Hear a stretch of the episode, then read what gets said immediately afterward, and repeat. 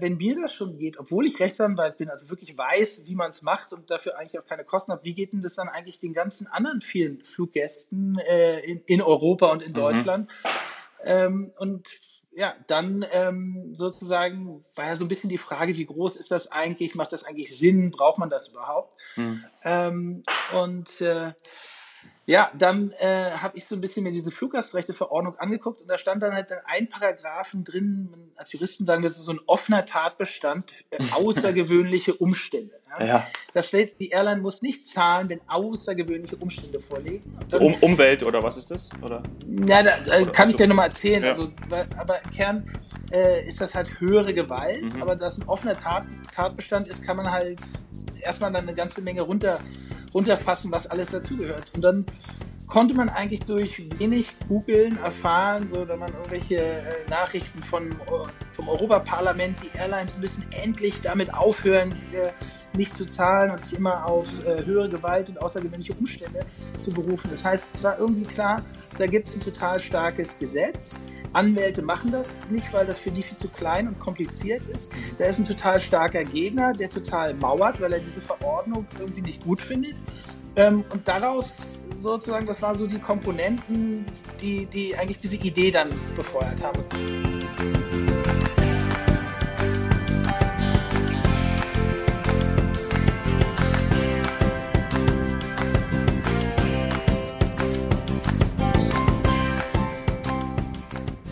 Ja, wer kennt das nicht? Flug gecancelt? Welche Rechte besitze ich? Hm. Da wird es schon manchmal dann ärgerlich. Mein Name ist Dominik Hoffmann und ich habe mit Philipp Kadelbach dazu gesprochen.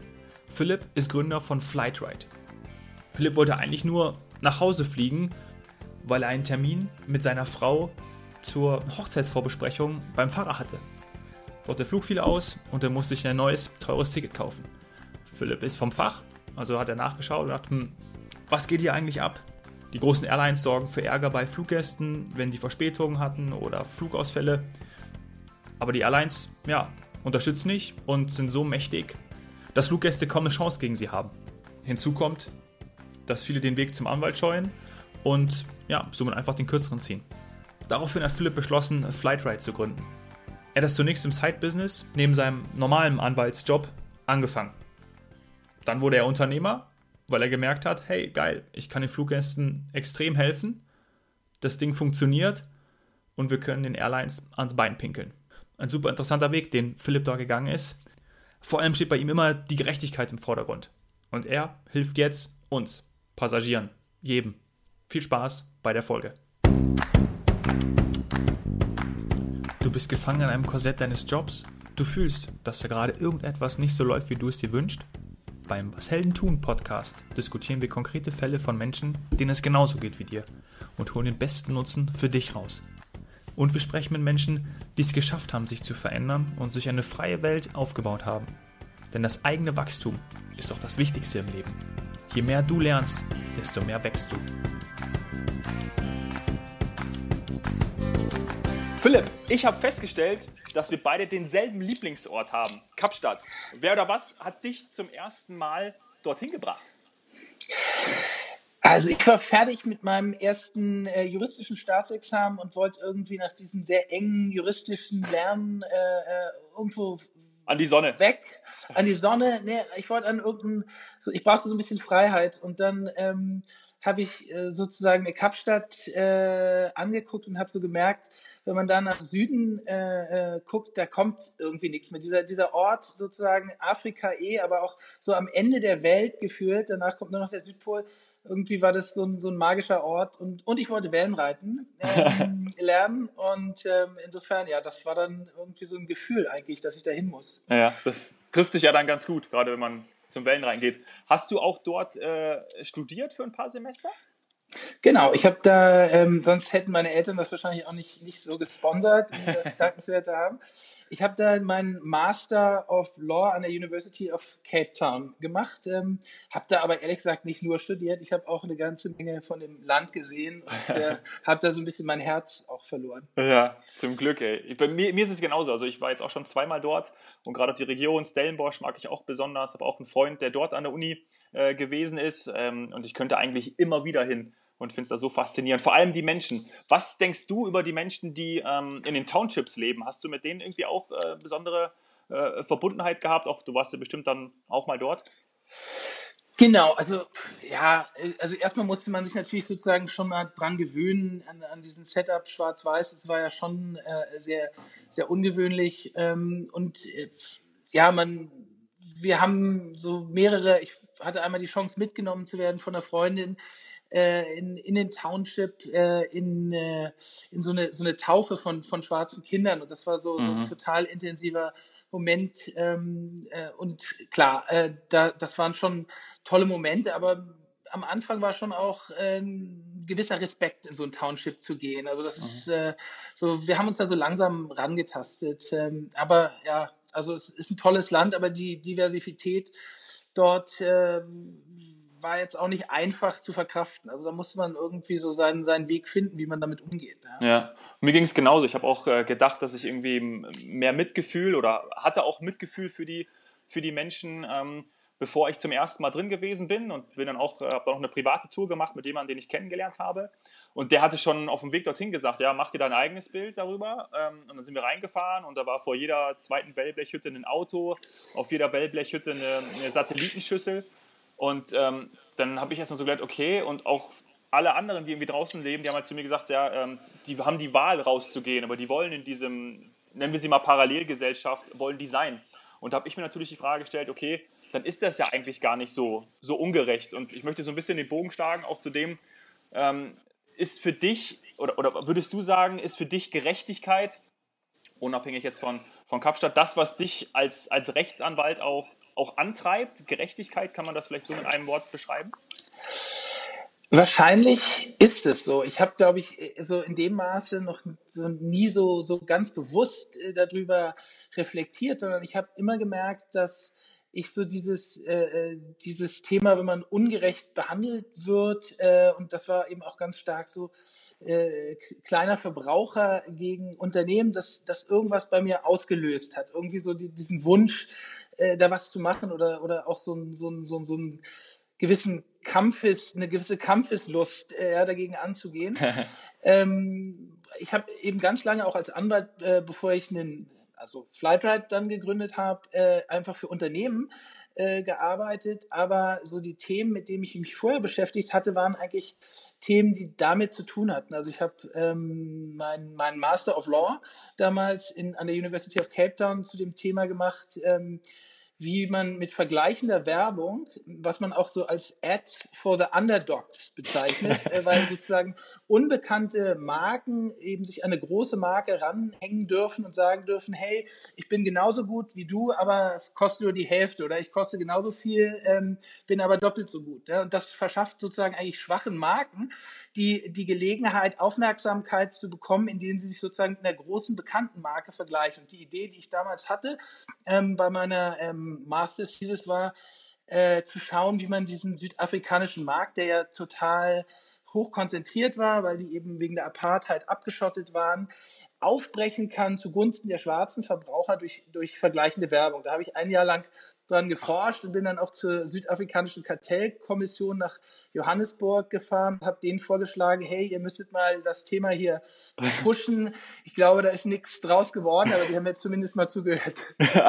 aber super spannend, krass, dass du dich damit auch äh, damit auch auseinandersetzt. Ne? So ein bisschen auch, äh, ich glaube, äh, aus dem Sport, und ich das auch gerade bei Olympischen Spielen kennengelernt, so dieses, dieses Ambush-Marketing, wenn man ja auch versucht, irgendwie da als Trittbrettfahrer, das macht ja auch Nike ganz, ganz besonders, zum Beispiel bei Olympischen Spielen, wo Adidas da der Hauptsponsor ist. Das macht ja echt immer, immer ganz gut, wenn du nachher irgendwie diese, diese Umfragen hast, wer ist, wer ist Sponsor, dann kommt ja irgendwie Nike ganz weit vorne, obwohl die gar kein Sponsor sind. Das ist schon irgendwie. Ja, wo, wo, du genau, es ist lustig, wo du genau das äh, ansprichst, weil sozusagen das Coverpage von meiner Masters Thesis war äh, sozusagen eine, eine französische Flagge und äh, äh, da stand drunter Just Did It. Und das war äh, sozusagen eine Anspielung darauf, dass Frankreich die von Nike, also das Adidas gesponserte Frankreich, die von Nike gesponserten Brasilianer 98 beim Weltcup rausgehauen hat. ja, die machen das schon ganz clever, die Jungs. Ja. Du sag mal, um zu solchen wunderschönen Orten zu fliegen, via äh, Kapstadt, ähm, muss man natürlich irgendwie aktuell noch das Flugzeug nutzen. Ja? Ähm, was mache ich denn, wenn mein Flug entfällt? Oder was sind so die ersten Schritte? An wen, an wen sollte ich mich wenden? Ähm, na, dann sollte man sich natürlich an, einen, an den, an den Pionier, das, das bekannteste und beste Fluggastrechte-Portal namens Flightride wenden. Äh, da kann man nämlich genauso einfach, wie es ist, den ausgefallenen Flug zu buchen, ähm, innerhalb von zwei Minuten Flightride beauftragen und wenn sein muss, verklagen wir dann die Fluggesellschaft und man hat selber überhaupt gar kein Risiko auf ähm, eine Entschädigung. Ähm, die ist nämlich gar nicht ohne, wenn ein Flug ausgefallen wird oder, oder auch verspätet ist über drei Stunden kriegt man eine Entschädigung von mindestens 250 Euro, ähm, bei einer langen Strecke sogar 600 Euro. Und äh, genau, das äh, ist gar nicht so einfach, wenn man da alleine ist, aber mit der Hilfe von Flightride äh, geht das ganz einfach. Lass uns mal äh, von, von vorne beginnen. Ähm, ich, wie bist du auf die Idee von, von äh, zu Flightride gekommen? Also, dass da wirklich, ähm, das ist ja wie eine Geschäftsidee. Ja, genau. Ähm, also wirklich aus einer eigenen, äh, etwas leidvollen Erfahrung. Also ich sagte ja gerade schon, dass so ein bisschen offensichtlich dieses ähm, For the Underdogs, äh, dieses Thema irgendwie äh, äh in mir äh, drin steckte. Aber ich hatte ganz normal schon, ich glaube, fast boah, sieben, acht Jahre als, als Anwalt in eigener Kanzlei im IT-Recht gearbeitet ähm, und äh, wollte heiraten ähm, und hatte einen äh, Termin mit einem katholischen Pfarrer, mit meiner Frau vereinbart in Mitte, wo wir gewohnt haben. Der musste nämlich, weil meine Frau konfessionslos war, quasi unsere Ehe, äh, wir wollten in Sizilien heiraten, genehmigen. Hm. Und das war an einem Freitagnachmittag in Berlin und ich bin an einem Mittwoch ähm, irgendwie nach Amsterdam von Berlin geflogen mit so einer holländischen Billig-Airline.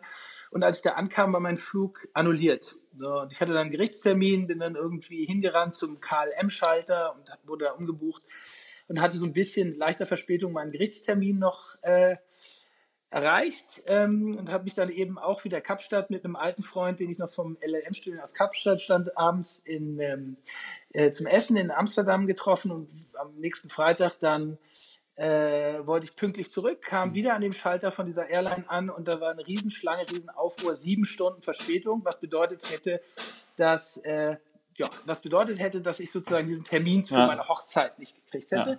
Ja. Rannte also wieder zum KLM-Schalter und buchte nochmal um und äh, hatte durch Zufall, wie sich das für einen anständigen Juristen gehört, natürlich das Handbuch des Reiserechts im Rucksack. Natürlich. und äh, guckte da also rein, weil ich wirklich überhaupt gar keine Ahnung hatte, was hat man eigentlich als Rechte, mhm. äh, was hat man als Fluggast eigentlich für Rechte. Und dann stand sozusagen, was ich super interessant fand, drin, bei einem äh, verspäteten oder annullierten Flug ähm, kriegst du äh, irgendwie 250 Euro, 400 Euro, 600 Euro Entschädigung. Ähm, hatte ich noch nie von gehört und dachte, das ist ja spannend. Ähm, äh, und ja, das machst du jetzt mal, weil das ist dir sowohl beim Hin- als auch beim Rückflug äh, passiert, kam dann auch verspätet, wie gesagt, in Berlin beim Pfarrer mhm. an und hatte danach, nachdem wir den Termin hatten, meiner Frau gesagt, ich habe echt eine super Idee.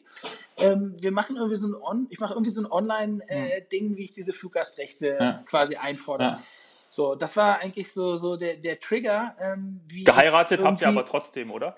Genau, wir haben dann ja, glücklich okay. geheiratet, äh, äh, zwei Kinder. Ähm, aber es war wirklich so, wirklich, das war in dem Flug, Flug die Idee und dann habe ich es eben meiner Frau erzählt, sie meinte, ja, du hast ja immer Ideen und so hat es mir nicht so richtig abgenommen und dann bin ich ähm, erstmal mit der Idee auch so ein bisschen schwanger gegangen mhm. und habe immer wieder so über eigentlich zweite Jahreshälfte äh, 2009 irgendwelchen Freunden erzählt, dass ich diese Idee habe und, und so und alle meinen, ja, mh, hm, ja, so. Und irgendwann habe ich es äh, einem Segelfreund erzählt, Sven Bode, äh, und äh, meinte, und der meinte, das ist aber spannend. Und dann ruft er mich zwei Tage später an und meinte, Philipp, ist es nur eine Idee oder machen wir es?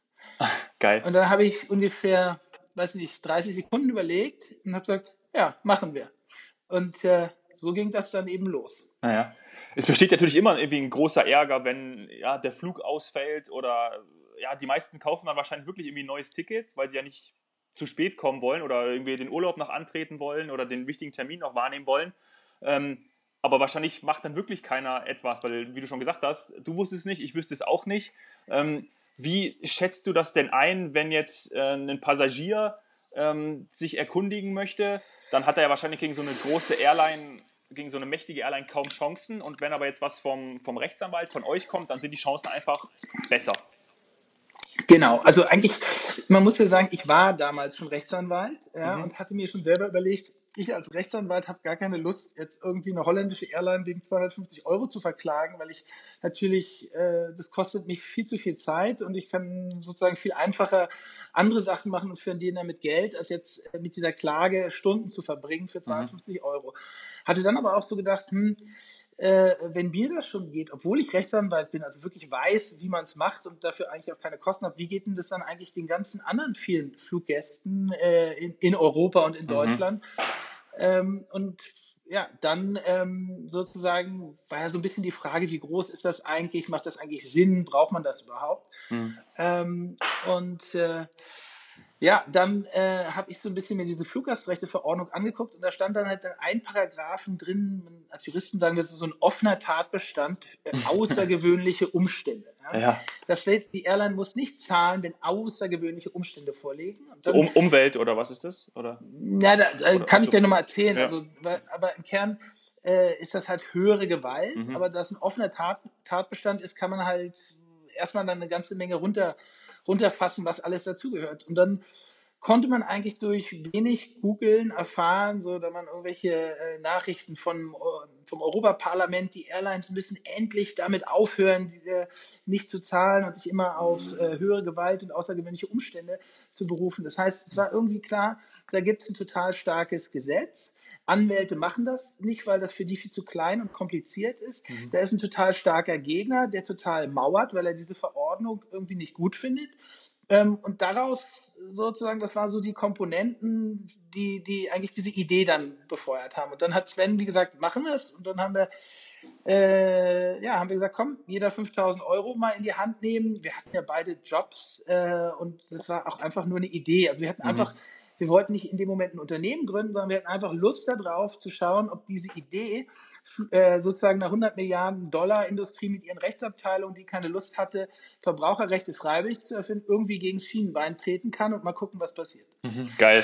Schön, wie sowas, wie sowas entsteht. Das ist echt, äh, echt ein Traum, weil ihr es dann auch durchgezogen habt. Sag mal, wenn so ein, wenn so ein Flug ausfällt, habt ihr irgendwie einen so ein Flight-Tracker, der dann euch aufzeigt, hey, wann mal wieder ein Flieger ausfällt und dann könnt ihr irgendwie auf die zugehen oder merkt ihr es dann wirklich erst, wenn äh, Passagiere auf euch zukommen ähm, und sagen, hey, mein Flug ist ausgefallen und dann merkt ihr das? Oder müssen die Leute aktiv auf euch zukommen? Wahrscheinlich schon, oder?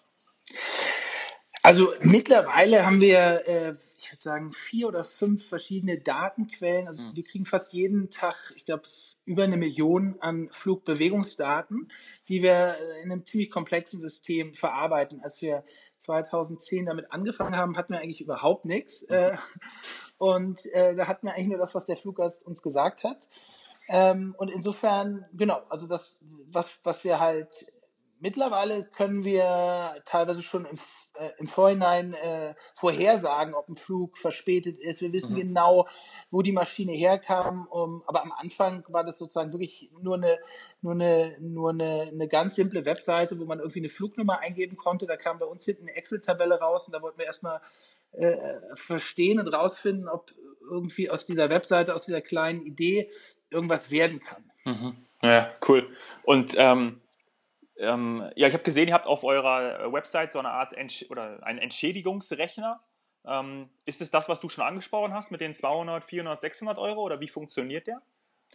Also genau, der funktioniert so, dass du äh, da deine Flugnummer eingibst, beziehungsweise du sagst, von wo nach wo, an welchem Tag bin ich geflogen und dann versuchen wir mhm. vorherzusagen, welche äh, Flüge es auf der Verbindung gibt und dann kannst du dir den auswählen und ähm, dann äh, sozusagen stellen wir noch ein, zwei weitere Fragen und dann kannst du uns äh, eigentlich durch, ein, durch einen Klick beauftragen. Was wir halt dann eben wissen, ist tatsächlich, hat der Flug stattgefunden, was war da los? Teilweise wissen wir zum Beispiel, dass Eurocontrol den Flugraum gesperrt hatte an dem Tag mhm. oder dass äh, irgendwo Rom als Flughafen nicht an, anzufliegen war oder was es nicht alles gibt, mhm. Karettschildkröten auf der, auf der Landebahn. Ja, und dann sagen wir dir vielleicht auch, ey, das macht gar keinen Sinn, wir wollen deinen Fall gar nicht haben. Oder ah. wir sagen, dein Flug war irgendwie nur zwei Stunden 50 verspätet, auch wenn es dir wie vier Stunden vorkam, darum hast du keinen Anspruch, dann kommst du auch nicht weiter. Wenn wir aber meinen, quasi von dem, was wir in dem Moment wissen von deinem Flug, dass wir eine Chance haben, den durchzusetzen, dann kannst du, dann kannst du uns halt online beauftragen, unterschreibst und, und das geht los. Und mehr musst du dann eigentlich auch nicht machen und äh, wir übernehmen ab dann. Aha, cool. Wie kommen die, ähm, die Passagiere auf euch zu? Also ähm, ganz, ganz, ganz banale Frage, einfach über Google, die geben das ein, Flugverspätung und dann habt ihr gutes SEO und ihr werdet oben gerankt oder rufen die auch irgendwie per Telefon dann an und wie kommt das irgendwie, wie kommt das so rein? Also genau, also der, der, der stärkste Hebel bei uns äh, ist schon, schon Online-Marketing, also ja. äh, SEO äh, und, und auch SEA, mhm. aber Facebook ist natürlich auch wichtig. Wobei man sagen muss, wir waren von Anfang an extrem stark in, in PR. Also wir hatten mhm. auch eigentlich, als wir noch gar kein Geld hatten, äh, uns von Anfang an eine kleine PR-Agentur geleistet und haben wirklich auch äh, von Anfang an wahnsinnig gute Presse gehabt und das hat uns auch total stark getragen. Ich ich habe ähm, euch auch zum ersten Mal, glaube ich, bei RTL gesehen. Da gab es mal einen Bericht und dann äh, wurdet ihr auch erwähnt. Das, das, das habe ich noch im Kopf. Und äh, seit ein paar Jahren haben wir auch TV-Werbung. Jetzt nicht so ähm, auf den ganz großen Sendern, äh, weil das ja. funktioniert nicht, aber so äh, schon. Ja. Genau. Ja, ja, cool. Und mal, die, die Airlines haben ja sicher ausgebuffte Anwälte, die alles tun, um irgendwelchen Schaden von sich, von sich abzuweisen. Kann man irgendwie in dem Zusammenhang dann davon sprechen, dass dass dann diese Fälle extrem schwierig sind? Oder habt ihr gemerkt, ähm, hey, wir können den so ans Bein pinkeln, deswegen machen wir das? Und äh, Funktioniert ja auch. Ja, also das muss man vielleicht auch historisch in so ein paar Phasen einteilen. So die okay. Anfangsphase, ich würde sagen, die ersten drei äh, Jahre haben die Airlines äh, einfach geglaubt, dass äh, wenn die immer sagen, wir zahlen nicht und wir die immer verklagen müssen, was ja auch richtig viel Geld kostet, weil man Gerichtskosten verauslagen mhm. muss, man muss Anwälte vorausbezahlen und dann hat man natürlich auch das Risiko, dass man vor Gericht verliert. Äh, das haben die sozusagen erstmal ausgetestet. Das heißt, wir haben in den ersten äh, drei, vier Jahren Jahren über 40.000 Klagen an deutschen Amtsgerichten einreichen müssen. Unter anderem haben die an einem Gericht äh, in Süddeutschland wegen uns drei neue Richterstellen geschaffen. Und ähm, als dann, als wir, als wir irgendwann sozusagen, man merkte, ja, die gehen nicht weg, die machen weiter, ähm, dann hat sich das bei manchen Airlines äh, gedreht, dass sie dann angefangen haben, mit uns zu kooperieren und uns dann auch direkt mhm. gezahlt mhm. haben und so. Und mhm. mittlerweile haben wir natürlich dann auch einen Haufen von anderen äh, Mitbewerbern inspiriert, dass es da so ein Geschäftsmodell gibt. Also wir waren die ersten mehr oder weniger mit einem anderen äh, holländischen Wettbewerber zusammen. Mhm. Ich glaube, heutzutage gibt es 30 äh, verschiedene MeToo-Portale, die auch sowas machen. Mhm. Dadurch ist aber so ein Druck auf der Airline-Seite entstanden, weil die einfach gemerkt haben, dass diese, diese äh, Philosophie, die Strategie, einfach immer erstmal Nein zu sagen, nicht mehr funktioniert. Und ähm, insofern ähm, ist es jetzt schon so, dass quasi das Niveau, auf dem man streitet, ein anderes ist, sondern ne, manch, wir streiten dann teilweise wirklich um neue Rechtsfragen. Wir haben allein acht äh, Entscheidungen für den Europäischen Gerichtshof gebracht, um einfach offene Rechtsfragen zu klären. Mhm, krass. Ich kann mir auch vorstellen, gerade heutzutage, alles ist so transparent, über, gerade auch über Social Media vor allem. Ähm, aber es wäre ja eigentlich ein feiner Schachzug, wenn irgendwie auch die Airlines dann zum Beispiel euch auch irgendwie unterstützen, weil man könnte ja eigentlich davon ausgehen, dass die Fluglinien ihre Kunden nicht verärgern wollen. Und wenn man ja sowas einmal mitgemacht hat, und dann so einen riesen Ärger hatte, dann würde man ja eigentlich vermeiden wollen, wieder mit dieser Airline zu fliegen. Aber ja, also das, das stimmt. Ähm, also ich glaube, das Problem in, in, in, in dem Flugmarkt ist, dass sie alle wahnsinnig stark nach dem Preis konkurrieren. Also es gibt sozusagen nicht so, so richtig diesen Trend, dass man sagt, ich, ich gehe total fair mit meinem, meinen Passagieren um und ich, ich, ne, ich, ich respektiere diese, diese Rechte oder zahle sogar proaktiv aus, sondern irgendwie ist halt, wir wollen eigentlich die billigsten sein, der Trend billiger, billiger, billiger geht immer weiter und dann sozusagen so ein, auch wenn das nicht viel ist, vielleicht ist das sozusagen pro Ticket ein Euro, was die Fluggastrechte umgeschlagen kosten, aber mhm. trotzdem mhm. gehen die damit immer noch sehr restriktiv um und oft ist es so, wenn man alleine ist, dann sagen die, äh, nee, wir zahlen nicht und dann müssen wir halt tatsächlich vor Gericht gehen oder wir müssen es sein, damit mhm. dann eben doch gezahlt wird. Mhm. Was für uns ganz gut ist, weil das Geschäftsmodell auch nach neun Jahren sozusagen die gleiche Relevanz hat, wie es es am Anfang ja. hatte, aber ähm, so das, was du beschreibst, ist so richtig noch nicht eingetreten. Okay. Hm. Naja, dann geht es ihnen immer noch zu gut, meiner Meinung nach. ähm, ist es denn wirklich so, dass irgendwie dann, weiß ich nicht, wenn jetzt irgendwie sowas passiert, äh, gerade, ja, es ist wieder passiert, ein Flugzeug ähm, wurde aus irgendwelchen Grund annulliert, ähm, der Flug wurde annulliert und dann meldet sich, ist es ein Unterschied, ob sich jetzt, ich übertreibe jetzt, einer meldet oder der ganze Flieger? Oder ist es für euch eigentlich, wenn ihr dann äh, in, in, in Auftrag gegeben wird, eigentlich egal? Also für uns ist es erstmal egal. Was mhm. schon äh, schön ist, ist, wenn man wirklich einen Haufen von Passagieren hat. Manchmal sieht man das auch, dass wir dann so auf einem Flieger, weiß ich nicht, die halbe Maschine haben oder so. Ja. Ähm, äh, weil es natürlich auch so datenmäßig, ja, manchmal wissen wir auch nicht, was los ist. Äh, mhm. Genau, ja, manche Sachen kann man ganz gut aus den Daten sehen, aber manchmal ist man schon auch auf die Angaben der Fluggäste äh, angewiesen, wenn dann alle zum Beispiel schreiben, äh, was ist jetzt so ein typischer Fall, wenn alle schreiben, äh, dass äh, tolles Wetter war, ja, und die Sonne ja. hat geschienen und die Airline schreibt dann, es hat gestürmt und es schneit, ja, dann, dann haben wir sozusagen auch so diese Crowd, äh, Crowd-Intelligenz, die wir natürlich auch not, äh, benutzen, wenn wir dann eben entscheiden, hey, können wir eigentlich den Fall vor Gericht bringen oder nicht? Wie sieht mhm. das eigentlich aus? Mhm. Krass. Ähm, das heißt, entscheidet ihr dann auch ähm, über ein intelligentes System, über eine Software, wenn dann wirklich die Anfragen reinkommen? Oder und da müsst ihr euch dann wirklich auch den Fall eben so einzeln dann genau auch anschauen? Also mittlerweile haben wir, was man jetzt auch wahrscheinlich als künstliche Intelligenz bezeichnen würde, also ein neuronales, neuronales Netz, was äh, eben auf dem Erfahrungswissen von über einer Million Fällen und eben so vielen Gerichtsverfahren äh, basiert, was uns, äh, obwohl wir eigentlich nichts über den Flug wissen, mhm. einfach äh, über dieses, diese, dieses Modell, was, was äh, besteht, äh, uns auf jeden Flug eine, eine Live-Vorhersage gibt, wie hoch die Erfolgswahrscheinlichkeit ist. Ah. Das hilft ja schon mal. ja, ja, absolut. ähm, und äh, sozusagen insofern würde ich sagen, nur noch ein, ein eher kleinerer Teil okay. wird dann tatsächlich manuell angeguckt. Ja.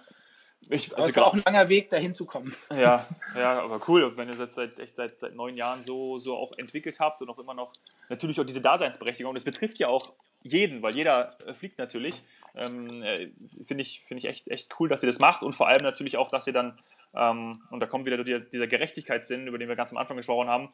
Ähm, ist natürlich schön, dass dann irgendwie wirklich irgendwie Möglichkeiten gibt, ähm, wo man dann unterstützt wird als Passagier und, und die bietet ihr und das ist ja echt, ähm, echt richtig cool, dass man sich daran an euch wenden kann.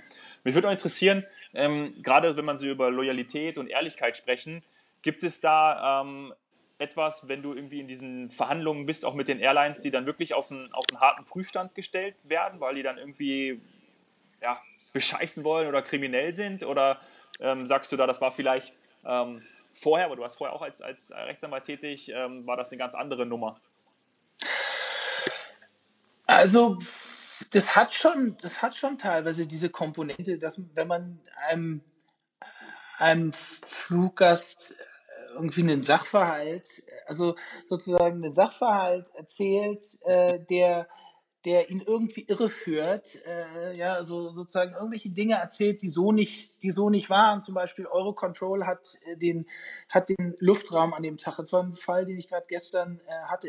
Eurocontrol hat äh, den Luftraum gesperrt an dem Tag und darum konnten wir nicht fliegen. Tatsächlich haben die aber den Flug einen Tag vorher gestrichen, wo sie noch gar nicht wussten, dass am Folge, wissen konnten, dass am ja. Folgetag Eurocontrol den Luftraum sperren wird. Ja, das behaupten die dann und ähm, am Ende äh, sozusagen sozusagen, wenn, wenn man alleine ist, hat man keine Ahnung, wann Eurocontrol den Luftraum gesperrt ja, hat. Klar. Kann da auch nicht das Gegenteil beweisen, das ist auch noch nicht mal recherchierbar. Ja, und ich würde sagen, das äh, ist zumindest nicht loyal. Ähm, ob es jetzt strafrechtlich relevant ist, ähm, naja, also könnte man zumindest mal drüber nachdenken. ich habe äh, im, im, Vorgespräch haben wir auch, äh, hast du zu deiner Einstellung auch, auch was gesagt, beziehungsweise mir geschrieben, ähm, das Glas ist immer halb voll. Und da ja. entnehme ich natürlich, ähm, das ist natürlich gut, dass, dass, dass du das so siehst und vor allem auch für deine, äh, für deine Klienten. Und damit entnehme ich auch, dass, dass es immer irgendwie welche Möglichkeiten gibt. Also ähm, es geht irgendwie immer weiter. Ist es auch das, was dich so, ähm, was dich so ausmacht? Äh, gerade auch jetzt, wenn wir mal im Zeitverlauf schauen, äh, was du vorher gemacht hast ähm, ähm, und wie du, zum, zum, wie du auch dazu gekommen bist, dass du eben ähm, Flightride an, äh, mit noch einem Kollegen zusammen gegründet hast. Also war das so dieses, deine, deine, ist das so deine Lebenseinstellung? Ich glaube schon.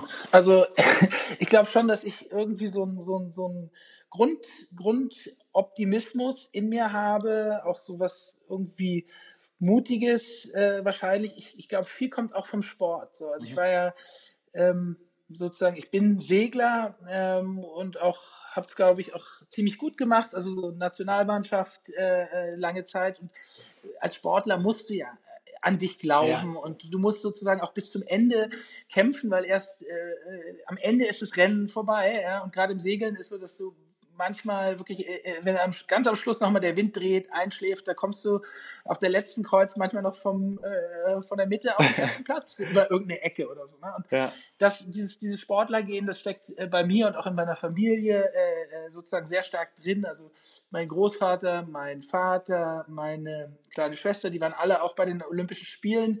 Das habe ich leider nicht geschafft, aber sozusagen, mhm. wir haben da schon so diesen Wettkampfgeist, der, glaube ich, das ist auch, ja, so davon kommt viel von diesem Kampf, Kampf und Optimismus, glaube ich, den, mhm. den, der, den man total gut als Anwalt ähm, oder eben auch als Unternehmer gebrauchen kann. Also davon, glaube ich, habe ich viel Kraft und, und sozusagen Vertrauen rausgezogen. Mhm. Ja, coole Botschaft.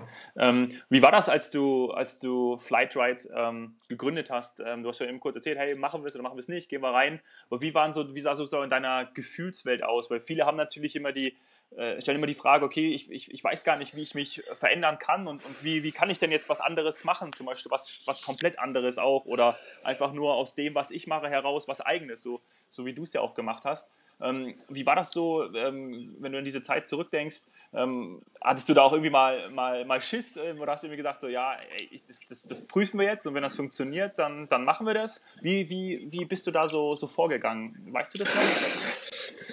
Also ich hatte, ich glaube, das hat total viel gebracht, dass ich sozusagen, bevor wir dann Flightride gegründet hatten, ähm, habe ich schon immer mal so verschiedene Sachen gegründet. Irgendwann aus Kapstadt hatte ich mal so eine Art Facebook-Idee mitgebracht, der so online Leute durch, durch Clubs laufen und Fotos machen. Dann kann man auf den Fotos äh, der anderen Nachrichten hinterlassen und so. Mhm. Und das da habe ich dann angefangen. Es hat auch irgendwie so ein bisschen funktioniert und dann äh, habe ich es aber irgendwie auch wieder gelassen, weil dann ging das Referendariat los. Und dann haben wir nochmal so eine, so eine Segelveranstaltung bundesweit so in mhm. Städten mhm. gegeneinander Rennen gemacht. Das hat dann auch angefangen, aber dann nicht so richtig äh, äh, durchgezogen, weil dann war irgendwie doch der, der Job und alles andere wichtiger. Und mhm.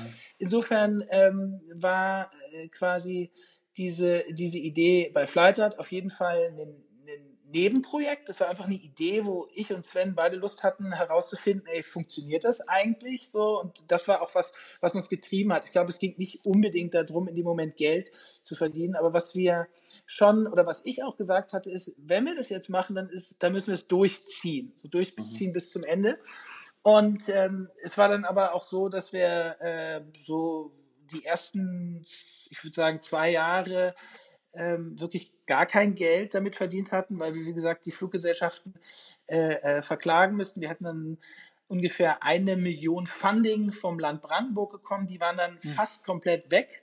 Und ähm, da war schon so der Moment, wo ich so gedacht habe, oh, kann das eigentlich klappen? Also das war so ein langer, harter Weg und wirklich so fünf, fünf vor zwölf hat sich das dann gedreht, weil der Europäische Gerichtshof äh, da nochmal äh, eine Entscheidung gemacht hat und plötzlich sozusagen haben sich bei uns so ein bisschen die Toren geöffnet, die, die Türen, die Tore geöffnet und plötzlich fingen die Fluggesellschaften an zu zahlen. Die hätten einfach nochmal drei Monate länger durchhalten sollen, dann hm. wäre es vielleicht auch, ist ja auch hätten es vielleicht uns auch beerdigt, ähm, aber äh, war nicht so.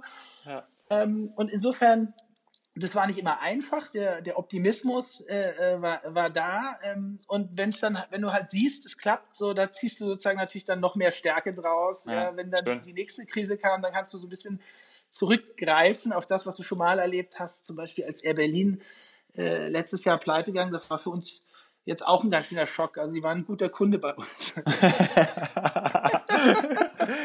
Geil. So kann man das auch sehen. Aber ich nehme mit, äh, durchziehen, durchhalten vor allem auch, das ist etwas. Und auch das natürlich irgendwie, ja, man will natürlich auch wirtschaftlich unterwegs sein, aber am Anfang Geld eben nicht die absolute Prio hat und nicht das Wichtigste ist. Ja, und wir haben auch, was glaube ich auch wichtig war, wir haben jetzt äh, ähm, am Anfang relativ sparsam, also wir sind so Schritt für Schritt, ja, wir haben jetzt nicht all, alles auf eine Karte gesetzt, sondern haben auch beide unsere Jobs nebenher gehabt und mhm. haben das wie so ein berufliches Hobby erstmal das erste Jahr angesehen, haben dann gesehen, es, äh, es funktioniert und haben dann eigentlich erst angefangen, sozusagen richtig Gas zu geben. Cool. Also mehr so im Side-Business hochgezogen. Genau. Ähm, und dann, na, cool. Waren das auch mal irgendwie äh, die Nacht mal durchgemacht, um sowas mal auszuchecken? Oder wenn ihr es neben dem Beruf gemacht habt? Oder war das so eine harte Zeit? Ja, total. Also das war eine, eine also gerade für meine Frau war es auch eine harte Zeit, äh, weil ich eigentlich zwei Jobs hatte. Ja, mhm. Mein einer Job hat sozusagen das Start, die Startup-Idee so ein bisschen mitfinanziert mhm. und äh, die Zeit war aber halt ja auch weg. Und so, das, ich habe dann immer ihr versprochen, ähm, irgendwann äh, gebe ich das zurück und das habe ich dann auch Ende äh, 2015 eingelöst, weil wir dann tatsächlich ein halbes Jahr Sabbatical gemacht haben und wieder nach Kapstadt, da schließt sich der Bogen, sozusagen ein halbes Jahr Auszeit in Kapstadt am Strand gemacht haben. Geil. Ja, richtig schön. Richtig schöne, richtig schöne Story. Also äh, wir, könnten jetzt noch weitersprechen, aber die, wir sind schon, äh, wir sind schon drüber. Ja, also wir, wir machen eigentlich immer so, so eine halbe Stunde peilen wir an. Äh, von dem her, Philipp, äh, macht riesig Spaß mit dir und vor allem ist das wirklich ein Thema, was äh, mich auch in den Vorbereitungen so gepackt hat, weil ich das auch so, ähm, so spannend finde und ich glaube, viele spannend finden, weil es eben jeden betrifft. Ähm, ich kann von mir aus noch mal Danke sagen, äh, erstens fürs Gespräch und zweitens auch für diese geile Idee, ja, die Flight die ihr da vor, vor neun Jahren gehabt habt. Und cool. ähm, Vielleicht sehen Danke. wir uns mal zusammen. Oder Sehr gerne. In, in, in, äh, in Kapstadt am besten. Absolut.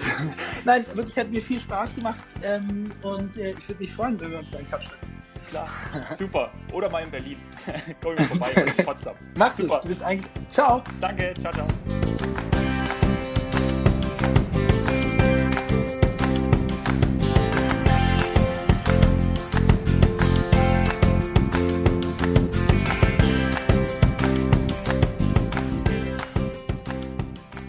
Mir hat die Folge mit Philipp richtig viel Spaß gemacht. Vielen Dank fürs Zuhören an dieser Stelle. Was nimmst du aus dem Gespräch mit Philipp mit? Wenn dich persönlich etwas stört, dann setz dich für eine Lösung ein. Versuch dir die Frage zu beantworten, worin deine Kampfeslust steckt. Was regt dich auf? Was möchtest du verbessern? Wo siehst du den Bedarf? Durchhalten lohnt sich immer. Wie sagt Philipp, am Ende ist das Rennen vorbei. Und ich glaube, was ganz wichtig ist, ist dieser Optimismus. Es gibt immer einen Weg, der kaum vorgezeichnet ist.